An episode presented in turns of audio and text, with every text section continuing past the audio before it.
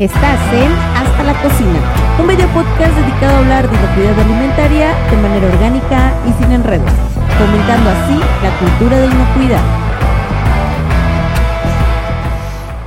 Este año se han reportado olas de calor muy intensas que sin duda están teniendo impacto de diversas formas en diferentes regiones del país.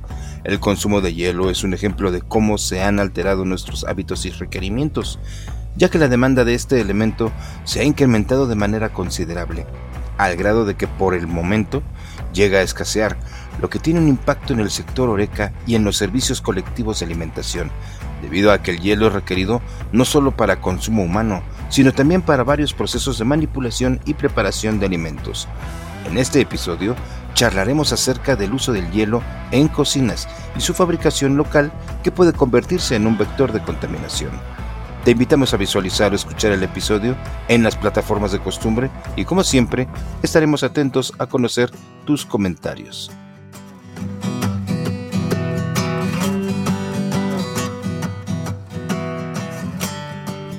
Juan. Y empiezas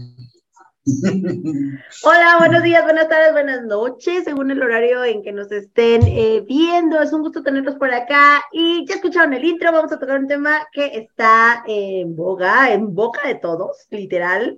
La escasez de hielo y cómo esto nos puede impactar en temas de, ya sea eh, que eh, introduzcamos algún vector de contaminación hacia nuestra producción o hasta nuestro servicio, nuestro servicio de alimentos o que nosotros como consumidores nos podamos enfermar, cuáles son los riesgos que existen con el hielo que al día de hoy uno está escaso y otro está viendo alternativas de consumo de hielo, ¿no?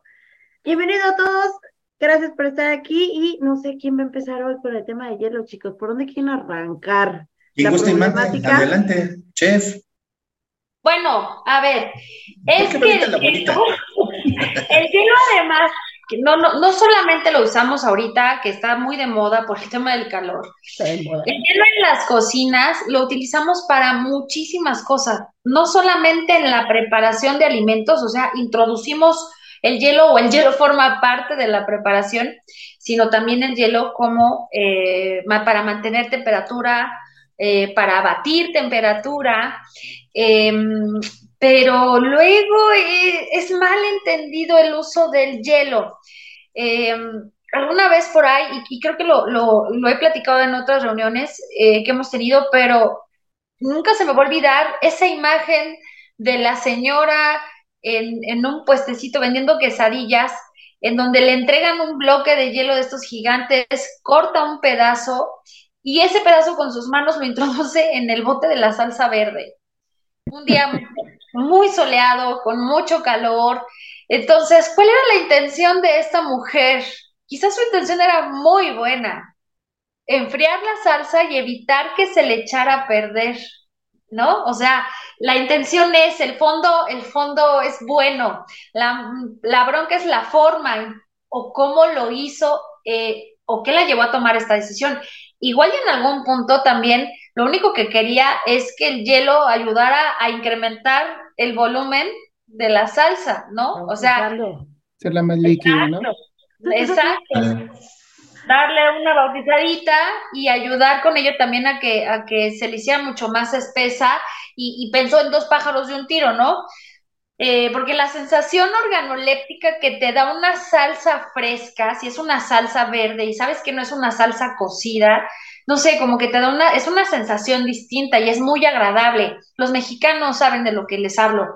Entonces, em, esas son las cosas o las prácticas en donde el uso del hielo, pues ya no estuvo tan bien, ¿sabes? O sea, sí bajó la temperatura, quizás, y evitó que se echara a perder, pero ¿por qué lo hizo o cómo lo hizo? Y de ahí nos podemos desprender en un montón de, ejemplos, ¿no? Y de cosas en donde parece que no es importante, pero de verdad el hielo se puede convertir en el peor enemigo de la reunión y desafortunadamente no lo tratamos o de la fiesta o del evento, no lo tratamos con las consideraciones que deberíamos, ¿no? Exacto. Yo creo que de aquí valdría la pena eh, decir eh, del hielo que cuando lo usas mal, pero también del hielo, como dice Ara, cuando no hay ¿no? Porque ahí sí puede ser nuestro enemigo cuando lo usamos mal, pero también es un aliado que cómo lo extrañamos cuando no lo tenemos, porque ayuda un montón. Y ahí mencionaríamos ejemplos que van desde algo tan simple como verificar que mi termómetro esté trabajando adecuadamente, hasta prevenir que por tener exposición de alimentos a una zona de peligro, y más en tiempos de calor, empiece a descomponerse o empiecen a alterarse sus características organolépticas. Esa misma salsa, sin la protección del frío, deja que sepa o no rico por la frescura. Va a empezar a echarse a perder. y ese, es un riesgo sanitario también muy fuerte. Y como eso, nos podemos ir sobre otras cosas. Deja, deja la salsa. Mira, estaba viendo, de hecho, em, ya sabes, me meto a las redes sociales es una cosa bárbara, ¿eh? Ahora no lo saben, es una cosa bárbara ella. Y estaba viendo justamente eh, lo que piensa la gente en la, calle, ¿no? ¿qué, ¿qué, está pasando? Porque podemos decir, ay, me decía ayer de, de subir por ahí un TikTok acerca de que mi colonia no hay hielo, ¿no? Y yo hace como, pero ese problema no es de ahora, ese problema tiene como 15 días, algo semejante. Desde que empezó la ola fuerte de calor, aquí hubo un desabasto de hielo increíble. Y dices, pues sí, pues haz hielo en tu casa. Pues sí, muy simple, sí, claro, ¿no? Y podría ser como un tema que se va a disminuir o que vemos disminuido. Y bueno, dices, bueno, para yo consumidor, para mí un consumidor cualquiera de la calle, pues está bien, me pondré a hacer mis cubitos de hielo en mi refrigerador, en mi congelador. Pero también me quedé pensando, fueron a entrevistar a la gente a mercados, a los mercados. ¿Cómo está sufriendo la gente que tiene exhibido el pescado porque no tienen hielo? La gente que tiene pollo, que está vendiendo el que le llaman pollo caliente, que es pollo que no fue congelado, sino que en teoría lo mataron. sí va a estar caliente. En la mañana, y pues los entregan en helados, ¿no? Y, la gente normalmente así ayuda a conservar el producto. Esta gente está sufriendo porque además de todo también, para que ellos no tengan pérdidas, porque ellos saben que están exponiendo su producto a temperaturas de zona de peligro y que se va a echar a perder, están comprando menos, porque obviamente quieren evitar las mermas. Entonces, en un mercado público piensa en el de los esquimos ya murió. Pobre tipo. sí, el de los esquimos. Sí, pero ¿sabes qué? También estaba viendo otra cosa con respecto a al hielo. O sea, una sí es la perspectiva que tenemos nosotros los consumidores, otra la perspectiva que tiene el que lo utiliza a nivel, digamos, más comercial. Y el, la otra perspectiva de quien lo produce, porque bien decían los productores de hielo, a ver, es que no hay desabasto de hielo, más bien hay una sobredemanda de hielo. La gente que antes no me estaba comprando hielo decidió comprar hielo y entonces para quien regularmente sí lo consume, pues deja de haber esta oferta para ellos y aparte se incrementa el precio. Digamos que como llega se vende y se acaba. Y tarda otro poco en llegar más. Y además las empresas también, por ahí Alex nos lo va a mencionar, que no me gustaría robarle la nota, pero también están asignando este, la venta de este hielo a los que en realidad lo necesitan, ¿no? No, y aquí se da ahorita un fenómeno que lo tocaste muy bien, es, no habíamos tenido estas ondas de calor o estas olas de calor. Entonces estamos en una zona, o bueno, vivimos aquí en el centro del país, que es muy raro que consumamos hielo en volumen. A lo mejor vas a la placita o vas a algún negocio y te llegas a pedir o la bebida fría de refrigerador o que fue enfriada con hielo y muy rara vez pides un agua con hielo eh, para tomar, ¿no? ¿Y qué sucede aquí? Que viene la contraparte, nada más el hielo lo ocupamos a procesos de conservación de alimentos, técnicas de enfriamiento, sino también para enfriamiento de bebidas, en bares, en tiendas de autoservicio, los famosos dispensadores, que si no se tiene un control adecuado podemos caer ahí en un riesgo, ¿no? y ahora que se da ese desabasto, caemos en la contraparte, que es cómo va a ser la gente para producir su hielo. Entonces, ¿qué es lo, el tema principal? Pues la calidad del agua, ¿no? Si no yo tengo una mala calidad del agua, si no tomo en cuenta eso, empiezo a hacer masivo que mi rejita o mi botella o, la gente empieza a vender las barras, pues ya se vuelve ahí un círculo eh, un poquito complicado de, de tratar porque pues no sabes el origen del agua, no sabes cómo se produjo el hielo, cómo lo están transportando, que es un tema que sabemos que muchas veces son camionetas sin clima, ¿no? Entonces ahí viene un deshielo y viene un arrastre de agua y el más limpio ya contaminó o se salpicó con el sucio y empieza una serie de contaminación cruzada, ¿no?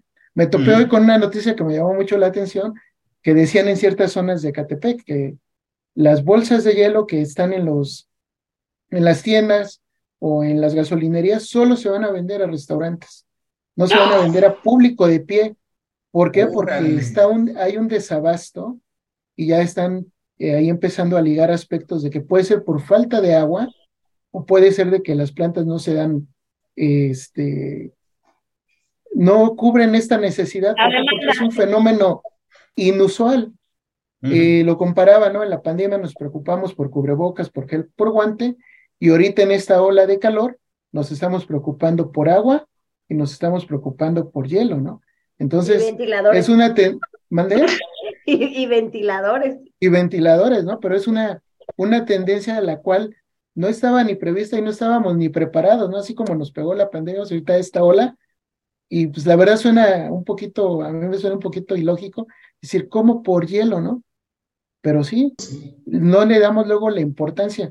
Afortunados los locales que tienen máquinas de hielo, que es tal vez hielo frappé o hielo cubicado, pero los que no tienen el conseguirlo, y aparte lo que decían, te estás yendo media hora o treinta de tu establecimiento, entonces en lo que lo consigues y regresas, pues ya perdiste ahí un porcentaje, ¿no? Porque Exacto. El chiste es conservarlo, porque lo de menos es tener 25 bolsas de hielo, pero en dónde, ahora, ¿dónde las vas a resguardar? Porque evidentemente no va a funcionar. Y, y comprarlas eh, en el momento tampoco, porque eventualmente, y con este calor, pues el hielo se va a deshacer. Entonces, ¿y a dónde las vas a poner? ¿Cómo las vas a manipular? Este, en algún, en algún punto alguien me, me, mandó un mensaje reciente, chef, ¿qué hago? ¿Tengo que lavar la bolsa de hielo antes de, de meterla al, al, siguiente? O sea, hay muchas dudas al respecto, ¿no? Eh, Mira, exacto. De hecho, eh, antes tocar un punto que mencionó Alex y es muy acertado. En tiempos de calor cada año, también como no hay lluvias, como no hay una alimentación de los cuerpos de agua a nivel nacional, en algunas zonas del país y en algunas zonas de la Ciudad de México hay cortes de agua. Ay, sí. Entonces, ¿con qué fabrico hielo? Si además tengo cortes de agua. Entonces, eso es un impacto también que nos está llevando a esta curiosa y atípica situación. Pero volviendo al otro punto, tú fabricas tu hielo o tú lo compras. Siempre la recomendación que hemos dado, incluso cuando ya tuvimos previamente un programa, un episodio sobre hielo, es hay que sanitizar la bolsa antes de abrir. O sea, esa es la clave. Sanitiza la bolsa. Hay algunos que utilizan, si tú quieres, un poquito extremo, un cuchillo para rajar la parte alta y terminar de vaciar el hielo.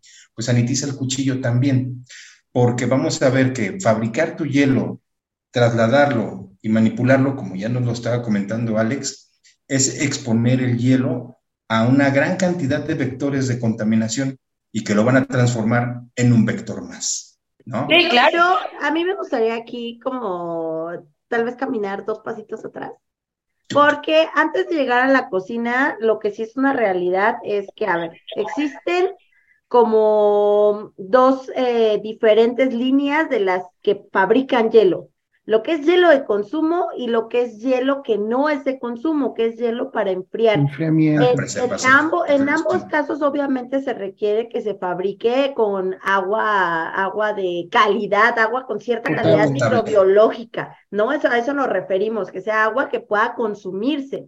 Porque aunque yo no, aunque yo no me lo, aunque yo no me lo pueda, este, o no esté destinado para que lo consuma, bueno, si el hielo estuviera contaminado y tiene contacto con un alimento, pues va a contaminar el alimento que yo voy a consumir, ¿no? O sea, entonces prácticamente será lo mismo.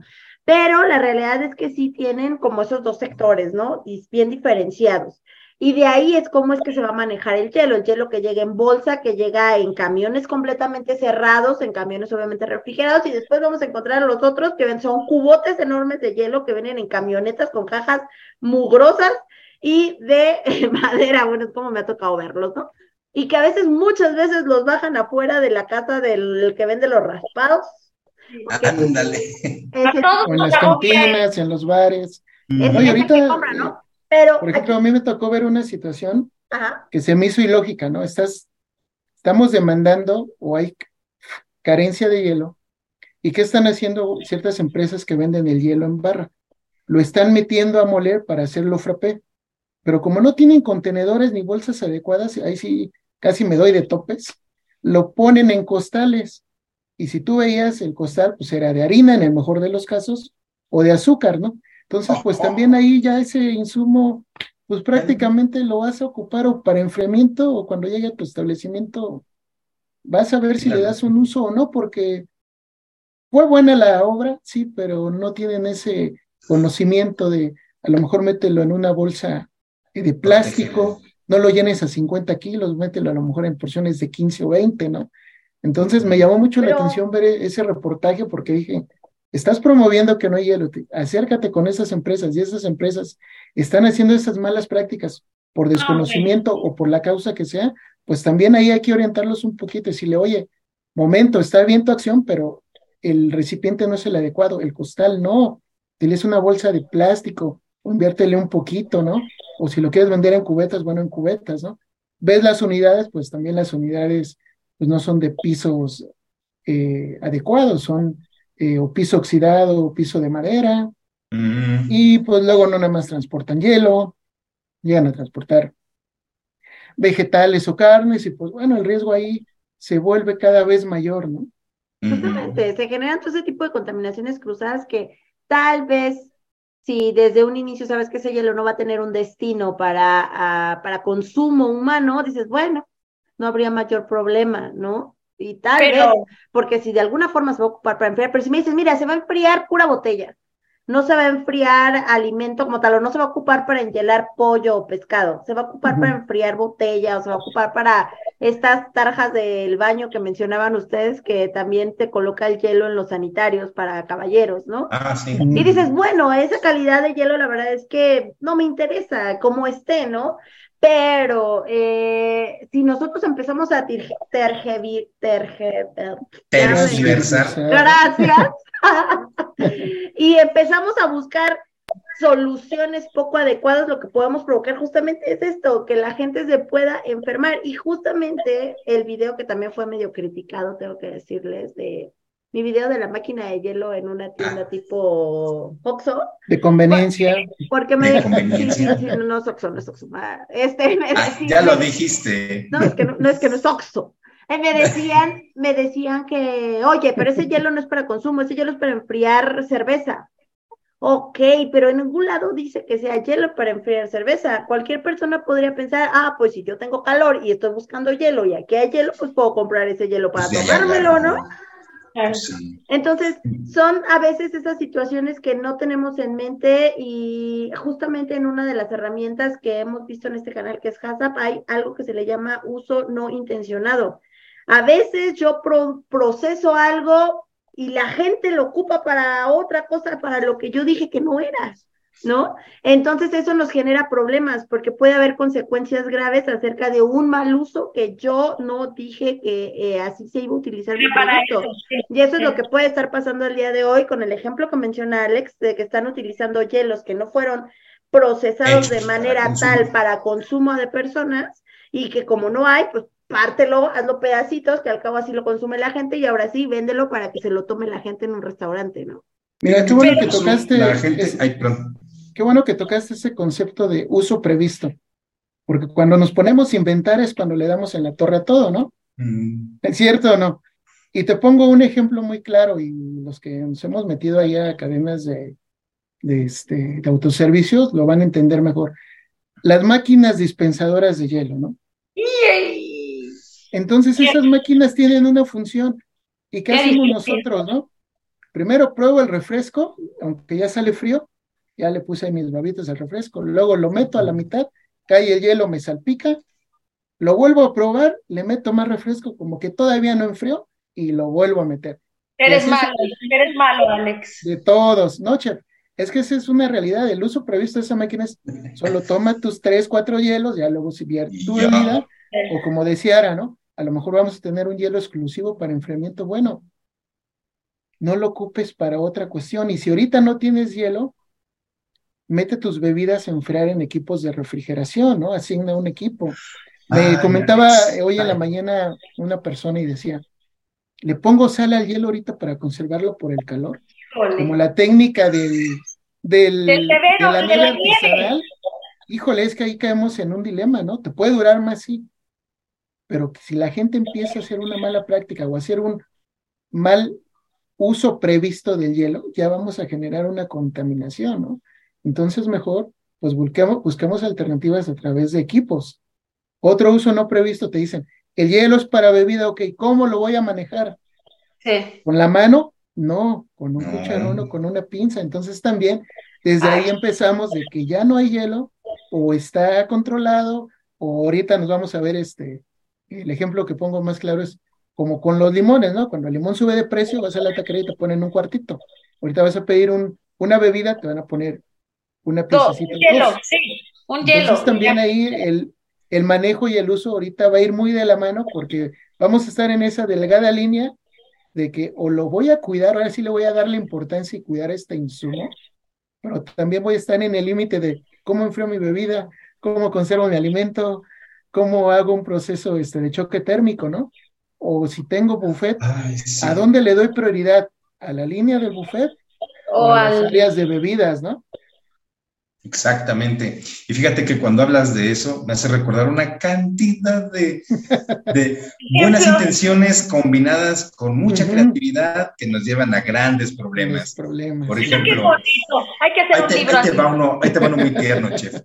Pones a descongelar una de tus unidades de, congelación y empiezan a desprenderse las paredes de escarcha y lo que está en el fondo. Sí, lo toman. A ver, a ver, ¿en serio? Estoy en la plancha, necesito tener queso, embutidos, vegetales. Ah, pues como ya se me acabó el hielo por el calor que hace en la cocina, pues tráete esos pedazos y los pongo y ahí descanso. No lo va a tocar, ¿no? Para los que escuchen el programa en Spotify después, hice comillas con los dedos.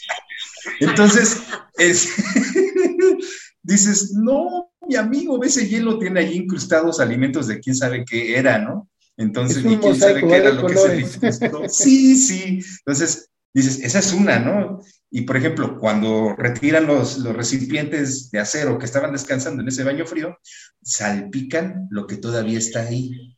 Y eso es lo que luego, luego no perciben, que cuando empiezan a cambiar los recipientes, las gotitas de agua van cayendo sobre los alimentos que siguen aún en la mesa fría. Y esa es una, ¿no? Te puedo contar mil más ¿Qué hacen cuando empieza a escasear el hielo o cuando lo quieren reciclar?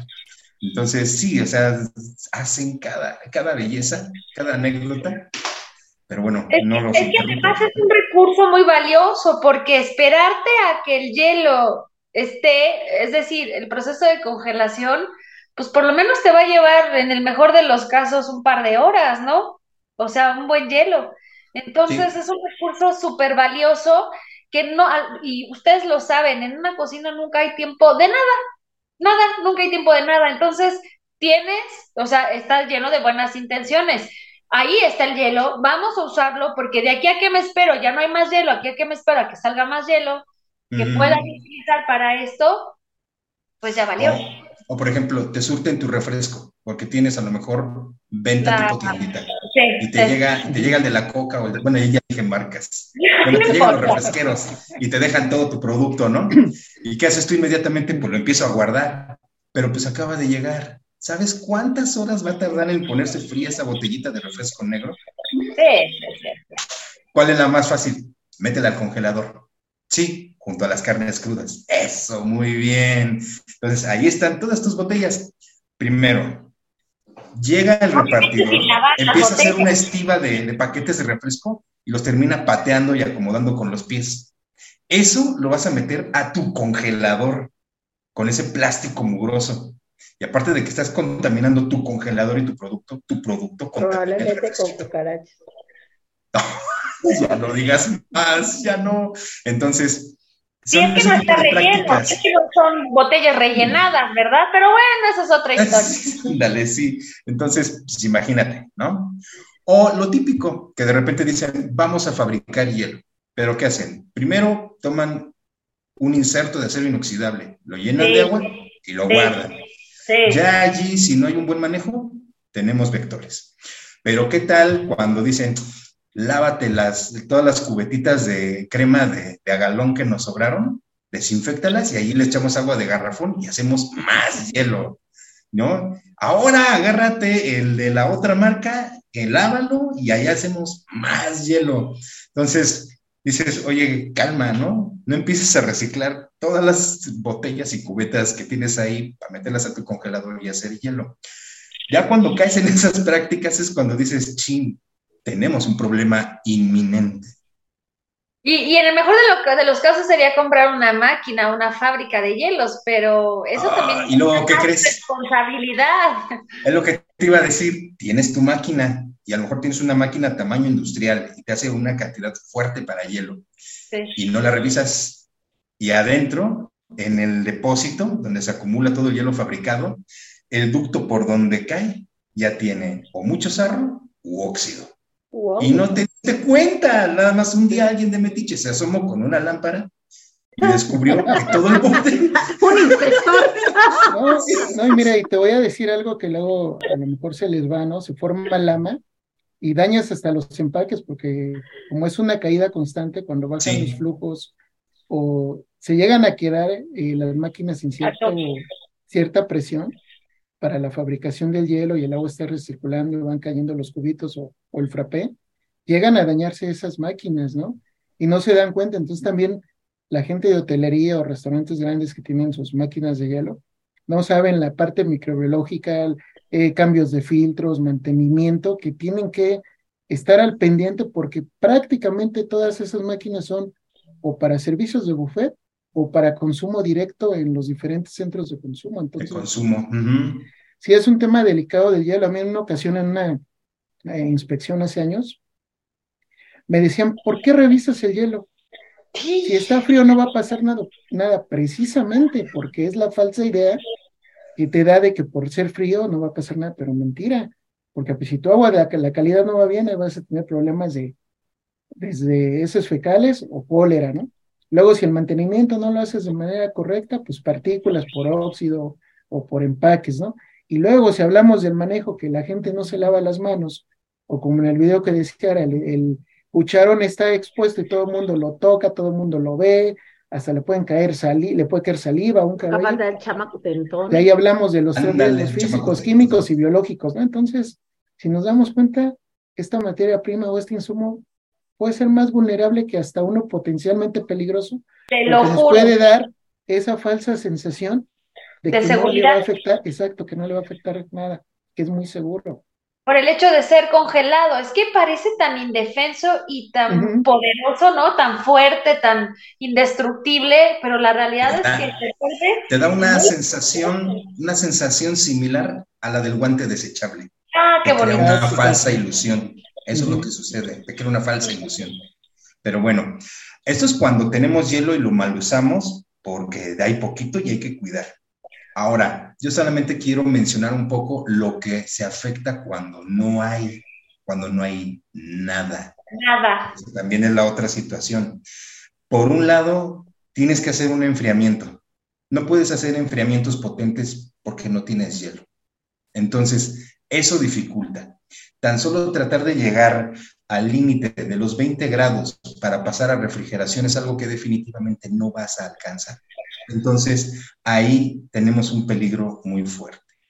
El otro es, como ya mencionábamos, el tener eh, una barra de buffet o, por ejemplo, eh, una barra o un espacio frío para los ingredientes en una plancha, para una cafetería, por ejemplo. Estos alimentos inmediatamente van a perder su frío porque además estamos en área de plancha. Y tú le puedes recomendar al empleado, al parrillero, ¿sabes qué? Saca pequeñas porciones para que te las termines pronto y luego rellenas más. Pero si de repente la venta se pone ruda, no tiene tiempo, entonces él saca cantidades fuertes de alimento que van a estar expuestas por hora, no a una temperatura ambiente, a una temperatura de plancha, de cocina, 30, 40 grados. Entonces, como no hay hielo, ahí tenemos otro vector. Y digo, ya tocamos muchas veces el tema de ese hielo para consumo humano o para enfriamiento de botellas, pero sí hay varios pasos internos en cocina que obviamente hacen crack porque no tenemos este elemento básico o ingrediente, no sé cómo llamarlo. Yo creo que aquí sería interesante, eh, digo, el problema que está pasando ahorita en varias ciudades de, de, este país, porque el clima, pues obviamente promueve a que la gente quiera estar consumiendo hielo, eh, pero creo que sí deberíamos orientar un poco a qué se debería de hacer o qué medidas se deberían de tomar a nivel cocina, que son quien los está, quien está necesitando, ¿no? Nivel cocina, nivel mercados, gente que en realidad requiere el hielo o que el hielo forma parte de algo indispensable dentro de su operación, porque como quiera nosotros pues hazte tu charolita de hielos en tu casa y pues aguántate el calor y, y prende tu ventilador y listo, ¿no? Pero yo creo que sí sería interesante decir, a ver, si al día de hoy no hay hielo, no estamos teniendo hielo, estamos teniendo problemas con el hielo, pues también asignar prioridades, ¿no? ¿Para qué es más importante? ¿Para enfriar o para, bueno, para hacer procesos de enfriamiento o para mantener las temperaturas que necesito que se mantengan en, ciertos alimentos? o para servirle un vaso de frappé a mi cliente, ¿no? ¿Qué es más importante? Creo que en ese sentido la gente sí tendría que sentarse y pensar, bueno, tal vez si yo lo que vendo son super frappés y obviamente si no tengo hielo, pues bueno, el objeto social o la razón de tu negocio es el hielo. I'm sorry, pero tal vez si no vas a tener chamba, ¿no? Por unas semanas, ¿no? Pero si la razón principal es un restaurante donde la gente va, consume alimentos y parte es consumir una bebida fría, bueno, tal vez sí, sí dosificar la cantidad de hielo que estamos utilizando. Bien decía Alex, cuando no hay limones solo te dan un pedacito, ¿no? No te ponen la charola de limones, pues prácticamente es lo mismo. Eh, y obviamente creo que la gente también lo está entendiendo los restaurantes, ¿no? Los consumidores lo están entendiendo de cierta manera. Eh, pero ustedes, chicos, los que son de cocina, Silvia, tú que estás ahí en la cocina, ¿a qué le pondrías jerarquías? ¿Cuál sería ese nivel de esto es indispensable y por favor el hielo se va a ocupar en esto? No lo malgasten, no lo malucen.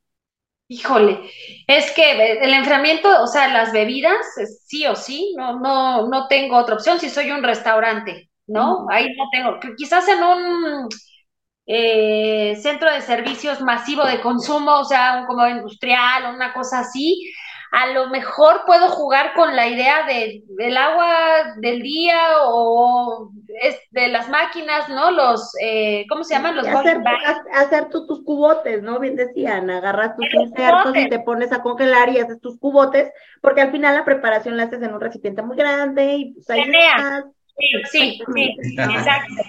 Pero para enfriar, a mí, a mí lo que me preocupa son, por ejemplo, eh, procesos, o sea, técnicas culinarias que requieran que yo necesite enfriar los alimentos para un siguiente paso, no sé, alguna crema, eh, procesos de repostería, ¿no? O incluso, por ejemplo, algo muy básico como el blanqueado de los alimentos, eso que queremos cuando metemos los espárragos o, cualquier vegetal verde que queremos que se vea verde increíble, entonces estás blanqueando.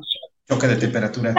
Frenas la cocción, haces el famoso choque térmico, ahí el ideal es tener agua helada, no hielos, agua con hielos. Entonces, y además va a entrar en contacto directo con el alimento, o sea, es sí o sí que tiene que ser un hielo eh, con agua eh, purificada o agua potable, y, y ahí yo, yo, tendría mucho cuidado. Y también para mantener, por ejemplo, la temperatura de los alimentos, pues en mesas frías, a mí me preocupa mucho eso, las mesas frías y o lo, lo que tengas, por ejemplo, el, ejemplo de las planchas, lo que tengas alrededor para, para echar a, una plancha, ¿cómo voy a mantener el frío?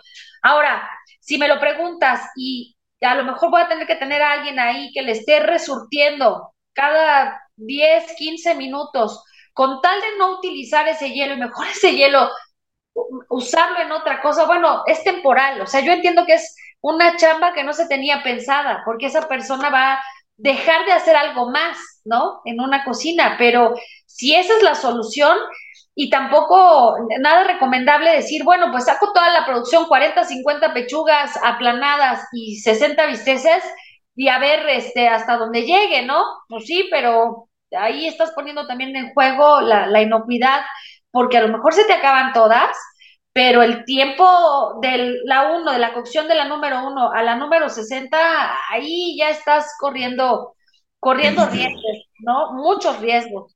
Sí, eh, también hay, no, perdón, Sí, sí, sí, dime, no, no, adelante. también hay un tema con la cadena de frío en productos del mar, ¿no? O sea, sabemos que muchos productos se reciben enhielados, llegan a la cocina y haces ese trasvase, vamos a llamarlo así, a tu contenedor y los debes de conservar en hielo, ¿no? Entonces también luego son eh, productos que muy fácilmente se descomponen, muy costosos y también pues ahí juegan un papel importante, ¿no?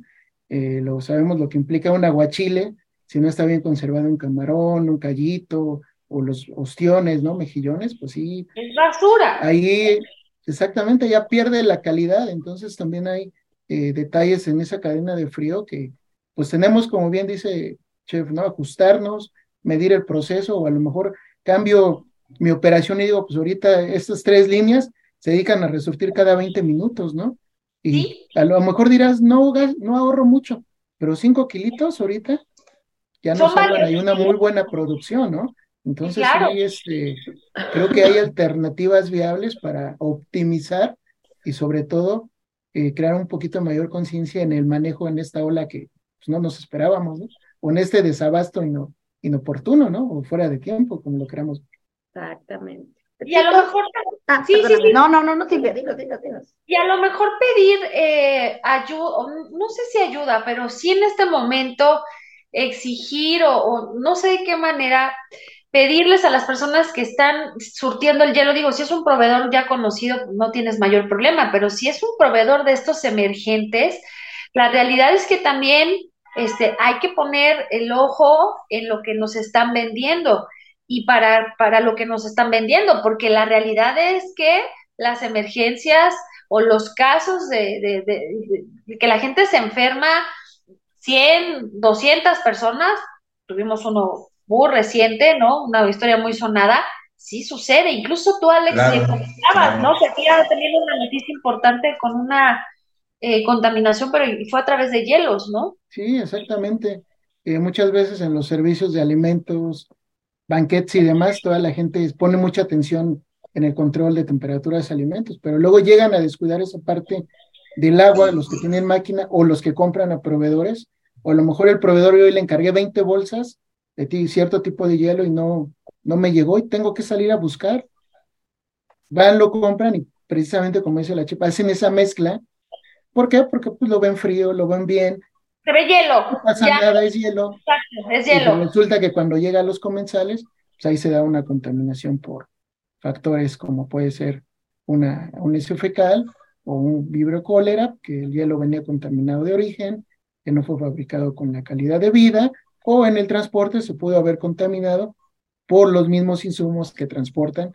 Vamos a ser muy honestos, muchas veces en esos vehículos no solo meten un insumo, meten dos o tres y pues escurrimientos, arrastres y, y se claro, Es la misma manipulación, ¿no? Bien decían, a veces la gente tiene muy buenas intenciones. Por ejemplo, ese día que hablaba yo de la máquina, no, no sabemos cuándo fue su mantenimiento, no sabemos cómo dan limpieza o cuándo la dan. Dices, bueno, se ve muy, se ve muy limpia, lo que yo podía ver como cliente, porque pues obviamente no llevaba mi lámpara ni mi espejo, pero se veía muy limpia y dices, bueno, ajá, pero cuando tú limpias con trapos, sabemos que los trapos son todo un vector de contaminación, ¿no? Puras contaminaciones cruzadas. Tú en realidad no sabes si la gente que está haciendo esas limpiezas ¿Sabes si el trapo se lavó o el trapo se tiene que desinfectar o dónde lo lavan? o sea, seguramente va a haber mucho descontrol con respecto a este tema y es súper importante lo que menciona Silvia, porque de hecho fue una de las cosas que promovieron los cambios, o una de las razones más bien que promovieron los cambios y actualizaciones en ciertos esquemas de inocuidad. Cuando viene la pandemia hay desabasto de muchas materias primas y empiezan los proveedores emergentes. Entonces es, ok, puedes traer proveedores emergentes porque sabemos que lo necesitamos. La empresa también necesita seguir produciendo, ¿no? Un restaurante necesita seguir operando. Pero esos proveedores emergentes tienen que ser evaluados. Tal vez por ahora no va a ser el proceso normal o común de evaluación que manejas, pero lo, debes de mantener o lo debes de integrar ese proceso de evaluación para que te asegures que lo que te está entregando es inocuo, no es porque lo necesito y me urge, compro lo que pueda o lo que me ofrezca. Exacto. Bueno, pues hoy le voy a quitar el lugar a Araceli y les voy a decir que les, les pido que vayamos a conclusiones. Muy bien. ¿Quién empieza? Pues yo me voy con la conclusión, ya que me quitaron mi puesto de decir. Ah. La presentación de conclusión. No, este. Mire, a mí la verdad es que soy bien fijada y cosas como la del hielo. Eh, Eras auditora. A mí, a, mí Sí, me, claro. a, a mí me llamó mucho la atención porque dije, ok, es de Sabasto Hielo, ok, hay una máquina de hielo. La gente pensará en que hay riesgos asociados con esta muy bonita máquina de hielo que obviamente puedes obtener hielo y no quedarte sin él. Yo creo que a veces tenemos que ser un poco más críticos con lo que consumimos, eso es a lo que quiero llegar. El pensar que existen riesgos asociados con ciertas cosas que consumimos, tal vez si mis palabras van a sonar muy fuera de lo que pasa por lo normal en nuestra mente, pero pensar, ok, si me voy a comer una quesadilla en la calle y estoy viendo que hay moscas, popo de perro y obviamente hay riesgos asociados con la inocuidad. Si estoy viendo que estoy consumiendo productos, un raspado del parque y el señor del raspado se ve sumamente con uñas largas y sucio y piensas, ¿y dónde se lavará las manos esa persona? Sí, piénsalo, está bien que lo pienses porque sí te enfermar. Sí tiene que pasar por tu mente ese tipo de situaciones porque te tienes que, te puedes enfermar. Y a veces nos sale mucho más caro enfermarnos, a veces, y bien, lo hemos hecho muchas veces, no, no tenemos la cultura de a veces ir al médico ni después de que se haga un proceso de investigación de qué fue lo que me enfermó, eso mucho menos lo hacemos. Pero si llegamos a ir al médico, nos sale caro. Entonces pensemos, a veces ese, ese raspadito puede ser como en vez de 20 pesos de satisfacción, Un raspadón, ¿no? puede ser un Un raspado raspado en la cartera. Era. Entonces, tengan cuidado. Ahorita que está haciendo mucho calor, hay que tener mucho cuidado de dónde consumimos o dónde compramos lo que vamos a comer. Muy bien. Chef, Pues nada, que el hielo sí es muy, es indispensable. La realidad es que hoy por hoy lo necesitamos. Siempre lo hemos utilizado para muchas cosas, no solamente para enfriar bebidas. La verdad es que forma parte de muchas técnicas culinarias.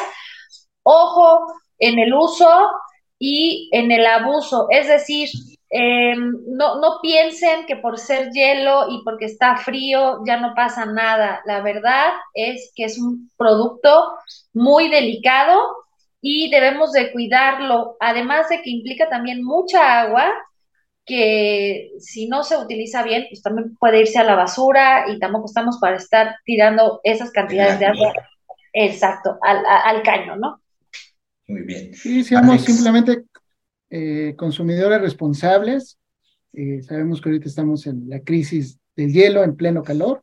Entonces, vamos a ser conscientes de que este hielo mejor se puede ocupar en otras cuestiones que garanticen la inocuidad. Y pues bueno, cuando vayan a un restaurante este fin de semana o si van a salir a una fiestecita o algo, háganlo con moderación, no tomar, cuiden su hielo.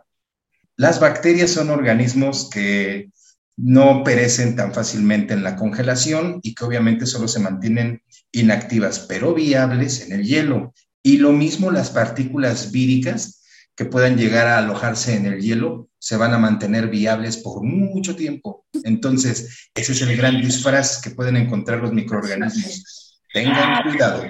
Eso es todo. Ocupan, ocupan el hielo como un transporte. Ah, Exacto. Eh, pues ahora sí, vamos a despedirnos. Muchas gracias por haber estado en este episodio. Denle click en la campanita, denle like, compártalo. Escríbanos en Hasta la Cocina, que Juan, ¿cuál es el correo? Hasta la cocina. Eh, ah, ya se me olvidó. Ya ves, no, no lo sabemos, pero aquí Ya, ahí te va, ahí te va, ahí te va, ahí te va, ahí te va. Hasta la cocina, foodsafety arroba gmail.com. Muchas gracias a ti, redes sociales de WhatsApp, este, Facebook, LinkedIn, eh, Instagram, por allá véanos, búsquenos y TikTok, también tenemos TikTok. Bueno, nos vemos, cuídense mucho, bye bye. Bye.